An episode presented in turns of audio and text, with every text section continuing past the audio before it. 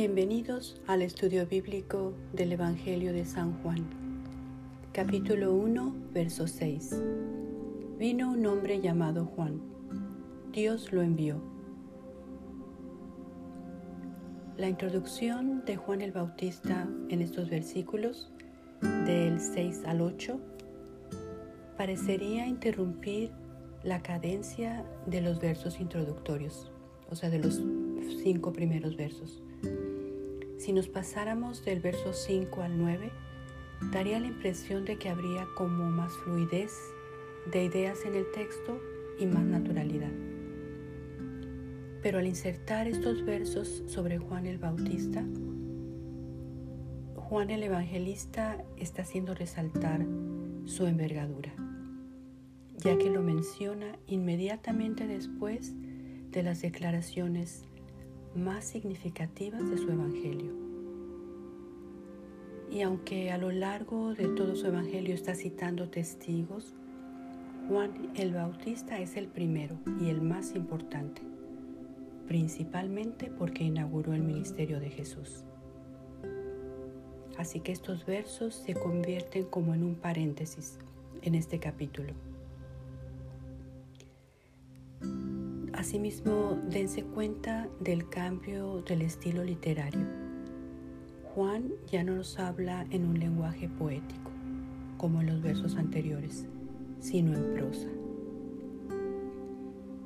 Otra de las razones de interrumpir el ritmo del pasaje es el de destacar que la forma que Dios utiliza para dejar brillar la luz en el mundo es a través de un testigo humano. Así que en este verso se introduce a Juan el Bautista como el mensajero de Dios. Él representa una transición entre el periodo premesiánico y mesiánico. Y el fruto de este fue un convenio nuevo entre Dios Padre y sus hijos. Se puede decir que Juan simboliza todo lo positivo del pasado porque el conocimiento que trajo al mundo fue superior y el más trascendental dado por Dios a través de todas las épocas. Cabe mencionar también que antes de la venida del Bautista hubo, se puede decir, un periodo de silencio de 400 años en los que Dios no le habló a Israel el cual inició con el profeta Malaquías y terminó con Juan, que es el último profeta del Antiguo Testamento. Sobre el Bautista podemos decir que su nombre en hebreo significa alguien que tiene la gracia de Dios. Y fue Dios Padre mismo que le dio este nombre a través del ángel Gabriel antes de su concepción. Él era hijo de Isabel, la prima de la Virgen María, y de Zacarías, que era sacerdote del templo. Así que Juan y Jesús eran primos. Sabemos también que su nacimiento fue un milagro porque su madre era infértil y tanto ella como Zacarías eran de una edad avanzada cuando lo concibieron. Juan fue el primero en reaccionar a la presencia de Jesús y la primera persona en la historia de la humanidad que se dice que estaba lleno del Espíritu Santo, aún estando en el vientre materno. Pues sabemos que brincó de gozo cuando la Virgen saludó a su prima Isabel. Se sabe poco de su juventud, pero durante su ministerio comía y vestía de manera diferente a la gente de su tiempo. Y aunque era solo seis meses más grande que Jesús, Juan inició su ministerio siendo más joven. Así que el verso inicia diciendo que vino un hombre. Fíjense en lo abrupto del cambio de tema de este verso comparado con los cinco anteriores donde se habla del verbo y su divinidad.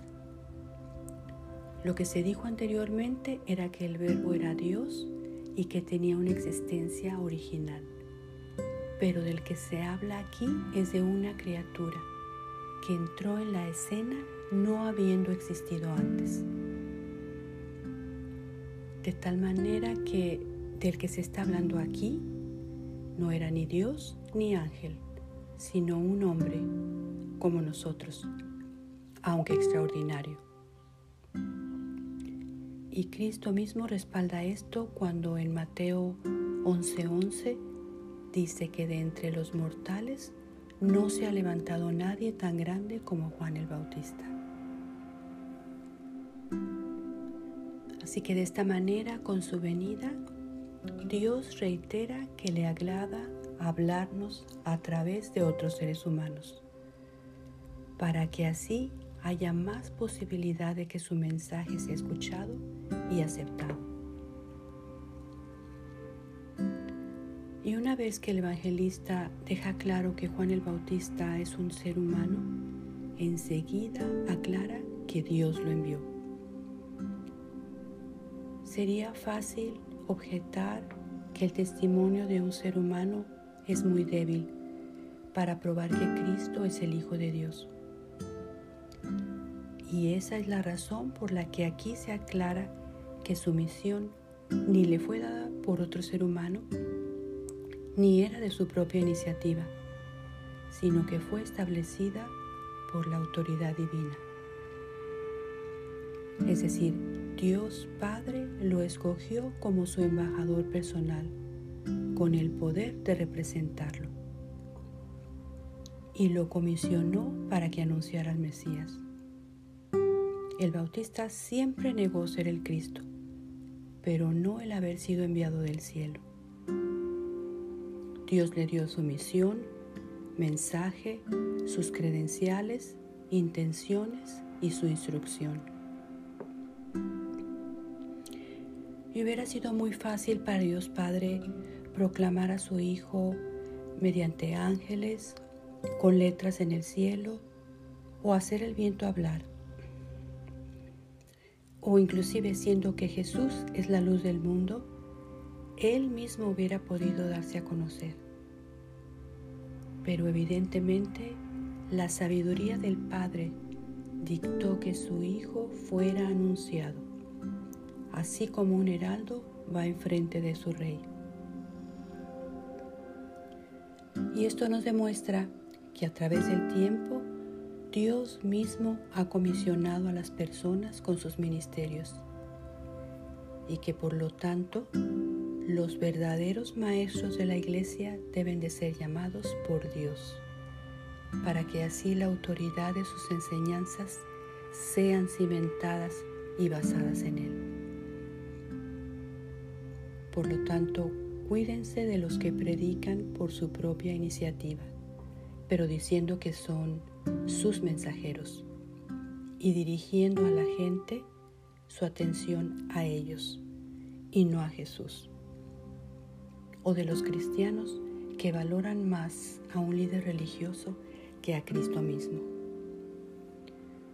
Juan el Bautista no produjo ningún milagro, no tuvo visiones ni revelaciones, pero lo estricto y puro de su vida, su doctrina y la fuerza con la que revivió el interés en el reino de Dios entre los seres humanos fueron indicadores de que fue enviado por Dios.